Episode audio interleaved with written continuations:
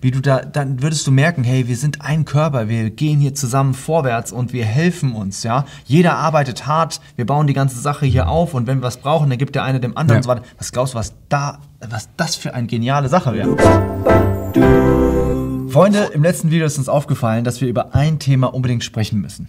Ja. Und zwar erstmal vielleicht grundsätzlich, wie wir mit Geld innerhalb der Gemeinde umgehen. Weil wir haben darüber gesprochen, ob es Reiche oder Arme gibt und so weiter. Und dann äh, ist es vielleicht mal ganz gut, über das Thema zu sprechen, wie sieht Gott eigentlich Geld innerhalb der Gemeinde? Ähm, warum ist es eigentlich wichtig? Weil wir ja nicht mehr einzelne Personen sind, in der Hinsicht sind wir ja schon, ja, Persönlichkeiten, aber trotzdem sind wir ein Leib, sind Ja. wir ein Körper. Ja. Wir sind Glieder voneinander. Ein Organismus zusammen, ja, ein ja? Organismus. Deswegen ist es so, und da gibt es ja auch diesen, am Anfang der, der Geschichte, der, der, der Kirchengeschichte, da sehen wir in, ähm, zweiter Apostelgesch in Apostelgeschichte 2, Erster Band, ja. erster Band, genau. der erste Band war der beste. ähm, da steht, dass alle aber glaubten, waren beisammen und hatten alles gemeinsam. Vers 44. Vers 45. Und sie verkauften die Besitztümer und die Habe und verteilten sie an alle, je nachdem einer irgend Bedarf hatte. Und während sie täglich einmütig im Tempel verharrten und zu Hause das Brot brachen, nahmen sie ihre Speise mit Frohlocken und Schlichtheit des Herzens und lobten Gott und hatten Gunst bei dem ganzen Volk. Sie hatten Gunst bei dem ganzen Volk. Und der Herr aber fügte täglich hinzu, die gerettet werden sollten. So, ähm, wir haben das hier mal angemalt. Ich möchte nämlich zeigen, dass das, was der Herr gesagt hat, auch was Geld angeht, das haben wir ja schon gesehen in einzelnen Versen, was uns persönlich angeht, aber auch was uns als, als gemeinsame Gruppe angeht, dass es einfach genial war. Ja. Es, war, es ist wirklich das aller, allerbeste System. Und ich denke, dass wir, naja, wir gehen mal drauf ein. Also, wir sind hier alle zusammen, ja, eine Körperschaft, halt uns alle schön bei der Hand, Ringe, Ringe, Reihe. So, ähm, und jetzt jeder von denen hier teilt seine Habe mit jedem anderen. Sagen wir mal, das wäre eine lokale Gemeinde. Ja, wir lassen mal das, das Globale weg, einfach lokal. Wie genial ist das denn? Das bedeutet, dass jeder Chancengleichheit bekommt. Das heißt, du hast einen Sohn, der total talentiert ist, ja, und ich habe vielleicht jetzt gerade ein bisschen mehr Geld. Du kannst das Studium nicht bezahlen. Ich bezahle dem das Studium und der kriegt dadurch die Chance, was ganz Tolles zu werden in der. Welt. Total genial. Ich habe ein bisschen weniger Geld, macht mir aber nicht sehr viel aus. Ja? Ich kann auch nur dreimal pro Tag essen und habe ein Haus und so weiter. Ja. Ja. Und die anderen Sachen sind halt ideell. Ich sehe den Kleinen, denke mir, ey, wie cool ist das denn? Ja. Und es macht mich total froh. So, das Problem bei dieser ganzen Geschichte ist aber noch, dass ich dir ja Geld geben könnte und der kleine Junge könnte ja einfach dann, oder für den, ja, und der könnte einfach faul sein, das Studium nicht schaffen.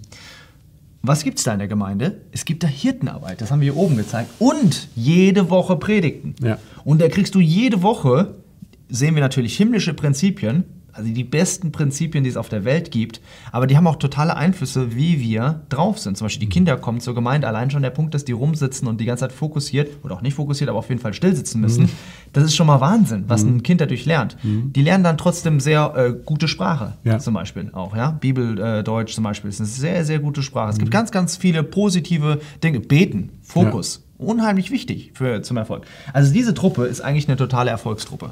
Die helfen sich untereinander. Und es wird hier, das ist ein Faulenzer, ja, der sitzt einfach rum. Aber wenn jemand faul rumsetzt, ja, unwürdiglich wandelt zum Beispiel, Thessalonicher, dann wird Hirtendienst gemacht. Ja. ja. Dann kommen Leute zu ihm hin und sagen, hier, sorry, ey, du bist nicht mehr am Arbeiten, what's up? Ja. Das wird auch bewertet. Das ja? wird, genau, das wird, ja. das wird bewertet. Also es ist voll das Coaching-Programm, was auch da, da drin steht. Das heißt, die geben sie alle untereinander Geld. Und was dann passiert eigentlich, das ist, dass diese Truppe äh, nicht einer jetzt superreich wird, aber die ganze Truppe wird in sich eigentlich Ja. superreich.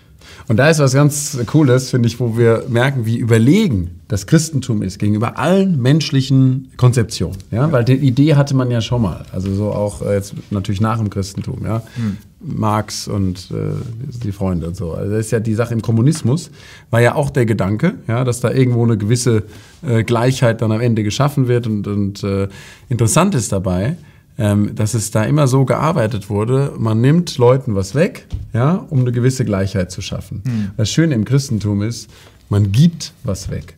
Und das das funktioniert, ja, und das andere ist ja komplett in die Hose gegangen, ja. Ja, das ist ganz interessant, das zu vergleichen vielleicht mit dem Kommunismus, weil bei dem Kommunismus, was da äh, herrscht, ist ja, dass es kein Privateigentum mehr gibt. Und man könnte denken, dass äh, es sagte keiner, ja, dass es sein eigen wäre.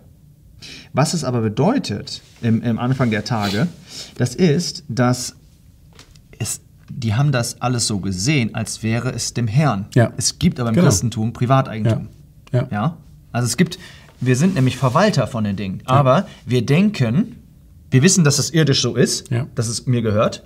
Aber ich weiß, dass es geistlich mir eigentlich nicht gehört. Und das ist der entscheidende Unterschied zum Genau. Kommunismus. Weil beim Kommunismus heißt es, das gehört dir auch nicht. Ja. Und was dann passiert, ist nämlich, dass du nicht mehr dich verantwortlich fühlst. Und wir müssen uns verantwortlich Ja. fühlen für das Geld. Ich muss dir das, wenn ich dir das Geld gebe, dann will ich doch sehen, was damit passiert. Ja. Grundsätzlich, jetzt mit dir, grundsätzlich, nicht mich jetzt speziell mit dieser, mit dieser Gabe, aber grundsätzlich, was mit dir passiert, ähm, das ist schon da, dieses, dieser, dieser Coaching-Link. Genau. Aber in der Praxis ist ja viel schöner. Weißt du, wenn du coachst und dann sagt jemand, okay, danke für diese Botschaft, ich will jetzt gerne dein das Unterstudium deines Sohnes oder von dessen Sohn unterstützen, was ganz anderes als, äh, übrigens, das gehört dir nicht. Ja, ja, genau, genau. Zack, das gehört mir. Ja, genau. Ja, der Kommunismus ist eigentlich kaputt gegangen, weil keiner sich richtig verantwortlich Genau, fühlt. Ja, ja. Das ist das große Problem. Das ist der Unterschied zu der, der Gemeinde. Eine andere Sache, die wir jetzt auch nachgemacht haben in der Welt, das ist das Versicherungssystem. Mhm. Ja. Weil das hier ist genial. Wiederum, das ist, wenn einer sich das Bein nämlich bricht Genau. und er muss eine Operation machen, dann hast du nicht die ganze Zeit in eine Versicherung rein investiert, wo du es sowieso nicht mehr zurückbekommst und wo andere das anders ausnutzen. Mhm. Ja. Hier nutzt keiner was aus, weil der kriegt sofort, kriegt der Besuch oder Coaching und so weiter. Ähm, sondern wenn das dann mal nötig ist, einer braucht eine Operation, tschum, dann ist das Geld da. Mhm. Und wenn wir alle investieren, wenn wir keine Versicherung hätten, kann ich euch sagen, dass wir sowas von viel mehr Kohle hätten innerhalb von den Gemeinden, dass wir locker mal eine Operation, wo jemand mal 70.000 da mal für eine Operation braucht, die hätten wir sofort so. Auch bei Älteren mit Rente und so weiter. Ja? Rente. Jüngere könnten sich darum kümmern. Man Genau. würde dann vielleicht zusammenwohnen und so, alle, alle, alle diese Dinge. Wahnsinn. Und mir fällt dabei auf, wenn du das sagst, wie schade das ist, wenn man, zum Beispiel in der Welt ist das so gekommen, früher war die Familie deine Absicherung. Mhm. Ja, du hattest ja, du musstest ja so Kinder haben. Ja, wenn du dann älter wurdest, haben die dann irgendwie auf dem Acker gearbeitet und haben dich Mhm. irgendwie mit versorgt. Ja? Und dann kam ähm, immer mehr dieses Versicherungswesen auf und heutzutage ist das ja eher so, die Kinder sind mir eine Last. Ja? Mhm. Also gut, ein, zwei ist okay, weil äh, das ist ja auch ganz schön, irgendwie gehört dazu Mhm. zum normalen gesellschaftlichen Leben. Ähm, aber so hinsichtlich Versorgung brauchst du das ja oft überhaupt nicht mehr. Wird ja auch nicht mehr gelebt, du wirst ja ins Altenheim abgeschoben und so, damit das Kind nicht zu sehr Ja, beeinträchtigt wird. Ja? Und, äh, und als Christen, wir haben uns auch davon beeindru- beeinflussen lassen. Ja? Wir sind alle auch irgendwo abgesichert, wir brauchen einander gar nicht mehr so. Also durch unser modernes äh, Leben ja, in der westlichen Welt ist dieser Gedanke insofern verloren gegangen, als dass es keine, keine Notwendigkeit mehr dafür Genau, gibt. und das ja? ist eigentlich, wie der Teufel ganz groß auch wirkt. Ja, Ja, das sind die absolut. großen, äh, das große Wirken des Teufels durch Systeme, Ja. durch Gedanken. Und eine Sache, die sehr flöten geht, ist auch Evangelisation. Ja. Weil, was sieht man in der Apostelgeschichte? Leute wie Simon der Magier. Ja? Mhm. Simon der Magier, das war jemand, der hatte total viel Einfluss, aber der wollte mit dazukommen. Der wollte mit dazukommen. Es gab eher Leute, die waren Nutznießer, die sich Ja. gedacht haben, boah, das ist ja so genial. Ja. Hier haben wir auch gesehen, dass sie die Gunst hatten. Die Leute haben einfach gesehen, hey, das ist Ja. total, das funktioniert. Stell dir mal vor, wenn ihr so leben würdet, ja, wenn du in eine lokale Gemeinde gehen würdest und das nächste Mal, wenn du äh, mit jemandem zusammen da An- Anbetung machst, dann weißt du, hey, der hat das Studium meines Sohnes bezahlt oder hey, der hat die Operation für die Oma, äh, weiß ich was, äh, äh, bezahlt. Wie du da, dann würdest du merken, hey, wir sind ein Körper, wir gehen hier zusammen vorwärts und wir helfen uns, ja. Jeder arbeitet hart, wir bauen die ganze Sache hier auf und wenn wir was brauchen, dann gibt der eine dem anderen Ja. und so weiter. Was glaubst du, was da, was das für eine geniale Sache wäre? Ja? Ja. Und dann würden Leute ankommen und würden sich das, würden dann reinkommen und sagen, warte, du bist einer, du bist aus Ägypten, ja, Ja. und du bist aus Afghanistan und du bist aus Deutschland und ihr seid ja wie eine Familie, ihr gebt Ja. euch sogar Geld, Ja. du gibst ihm sogar dein Ja. Auto. Sag Ja. mal, wie geht, sag mal, wie geht ich möchte dazugehören. Ja. Dann müsste man sagen, ja, kein Problem. Wie sieht es mit dem Heiligen Geist aus? Das ja, das wäre dann unser Genau. Problem. Ja, genau. Das wäre dann wirklich unser Problem, dass wir sagen müssen, oh, oh, oh warte, äh, gibt's so eine an, also man muss sich Aber, bekehren. aber das ist ja herrlich, ich meine, so Dinge haben wir auch alle, also wir beide auch schon erlebt, ja. Du Ja. kommst in irgendein Land, du bist eigentlich völlig fremd, ja. Ja. Und da ist eine Familie und du bist im Glauben verbunden und die nimmt dich direkt auf, die ernährt dich, die füttert dich durch. Nein, und, und, und, und, und, selber haben wir es ja auch schon erleben dürfen, dass man, dass wir dann Leute aufnehmen mit dem, was man selber hat, ein Haus und, und diese Dinge kann man dann irgendwie. Ähm, Ja, das ist eine doch gute eine tolle Erfahrung auch, finde ich. Und eine, ja, Sehr gut. Praktisch, Ja. ja, äh, Chris, praktisch ähm, kann man das ja auch umsetzen. Man kann ja sagen, okay, da äh, manche sagen, wir kommen ja nicht mehr an die Anfangszeit zurück. Ja, das ist so der Klassiker. Okay, warte, warte, warte. Was man damit sagen will, das sagen wir vielleicht gerade mal hier. Ich, man hört das oft, ja, kommen wir nicht mehr zurück an die Anfangszeit, ja, mit dem alles gemeinsam haben und so weiter. Was man aber eigentlich sagen muss, ist, wir kommen nicht mehr dahin zurück, dass es im ganzen Leib Christi, ja, dass das praktiziert werden wird und dass der, die ganze Körperschaft, will ich mal sagen, auch wieder als eine Körperschaft gesehen wird. Da komme ich zurück. Aber den Geist, den können wir ja völlig noch ausleben, der ersten Tage. Und, hier kann man vielleicht mal, ja? einen Punkt machen, wollte er sagen. Nein, nämlich insofern, wie das praktisch auszuleben Ja, ist, genau. würde ich sagen, kommt mal noch in einem anderen Video, weil das so ein extra super Thema ist. Ich würde nämlich Okay. gerne, ich würde gerne ähm, mit, diesem, mit diesem Bild, was du Okay. gemalt hast, erstmal stehen bleiben und würde kurz noch was vorlesen. Da hat nämlich um 125 nach Christus hat ein Philosoph Aristides, hieß der, der hat ein ähm, eine Beschreibung gegeben dieses Lebens der ersten Christen und das ist ganz interessant, dass er auch noch mal so in der Zeit schon kurz nach dem Anfang einfach mal gezeigt hat, wie wurde das, ähm, wie wurde das gelebt und vielleicht können wir das auf uns wirken lassen, ja, was du vorgelesen hast, Apostelgeschichte, was du aufgezeigt hast, auch was er hier wirklich beobachtet hat an dem Leben, kirchengeschichtlich, ja, und auch mal darüber nachdenken und dann kommen wir in einem anderen Video, das versprechen wir noch dazu, wie wir das möglichst praktisch heute auch noch verwirklichen können. Also er schreibt, die ersten Christen wandeln in aller Demut und Freundlichkeit. Lüge wird bei ihnen nicht gefunden. Sie lieben einander. Die Witwen missachten sie nicht. Die Weisen befreien sie von dem, der sie misshandelt. Wer hat, gibt neidlos dem, der nicht hat.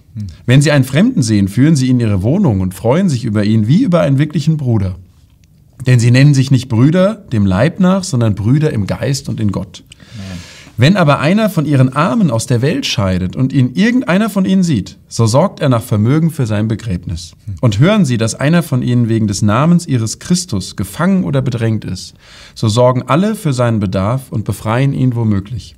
Und ist unter ihnen irgendein Armer oder Bedürftiger und sie haben keinen überflüssigen Bedarf, so fasten sie zwei bis drei Tage, damit sie den Bedürftigen ihren Bedarf an Nahrung decken. Ich habe mir drunter geschrieben, ähm, was würde Aristides für ein Bild von den Christen im 21. Jahrhundert zeichnen? Ja, wenn er jetzt nochmal so eine Beschreibung machen würde. Vielleicht können wir da mal ein bisschen drüber nachdenken. Ja. Ja. und ähm, denke, das Sehr gut. Ja, ich hoffe, dass ihr ein bisschen äh, jetzt mal was sehr Positives gesehen habt von Ja. dem äh, Thema Geld Ja. äh, und wie das der gesehen hat. Und wir freuen uns jetzt auch, dann die praktische Seite zu belohnen. Okay? bis bald. Bis dann.